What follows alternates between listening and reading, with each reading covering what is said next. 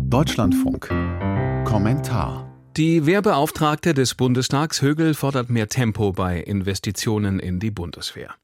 Die Kritik der SPD-Politikerin weise der Arbeit ihres Parteikollegen, Verteidigungsminister Boris Pistorius, den Weg, meint Markus Pindur. Das Verdikt der Wehrbeauftragten Högel ist den Beobachtern nur allzu vertraut. Die Bundeswehr habe von allem zu wenig, so die SPD-Politikerin bei der Vorstellung ihres Jahresberichts 2022 in Berlin. Verstörend ist, dass sich daran auch im vergangenen Jahr so wenig geändert hat. Eva Högel lobt natürlich das Sondervermögen von 100 Milliarden Euro, mit dem die Bundeswehr einsatzbereit gemacht werden soll. Aber im Jahr 2022 ist von diesem Sondervermögen kein Euro ausgegeben worden. Das hat unter anderem damit zu tun, dass im Laufe des vergangenen Jahres der sicherheitspolitische Groschen pfennigweise fiel.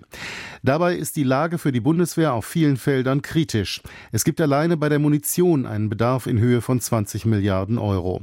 Der bauliche Zustand vieler Kasernen sei erbärmlich, so Eva Högel wörtlich. Die Tatsache, dass die Schützenpanzer Puma bei der Speerspitze der NATO abgezogen werden mussten, ist bündnispolitisch blamabel.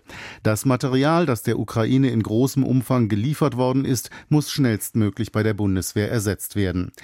Die Erwartungshaltung bei der Truppe ist angesichts der Wendezeitrede des Kanzlers und des Sondervermögens in der Tat enorm. Das ist keineswegs eine Bundeswehr-interne Angelegenheit.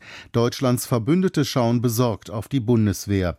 Nur der Verbund mit den NATO-Partnern garantiert im Moment die Abschreckung. Es gibt allerdings auch Anhaltspunkte dafür, dass Dinge sich zum Besseren wenden. Der nuklearfähige Kampfjet F-35 ist nach langen Jahren des Zögerns und Zauderns endlich bestellt worden. Ebenso ein neuer schwerer Transporthubschrauber und bewaffnete Drohnen. Die Ampelkoalition hat ein Gesetz zur Beschleunigung der Beschaffung von militärischem Gerät beschlossen, das hoffentlich noch dieses Jahr greift. Am wichtigsten war offensichtlich nach dem Mentalitätswandel im Kanzleramt die Neubesetzung des Postens des Bundesverteidigungsministers.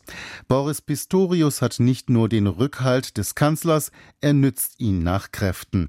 Dazu gehören auch personelle Weichenstellungen. Der designierte neue Generalinspekteur Carsten Breuer hat sich als Leiter des territorialen Führungskommandos einen Namen gemacht.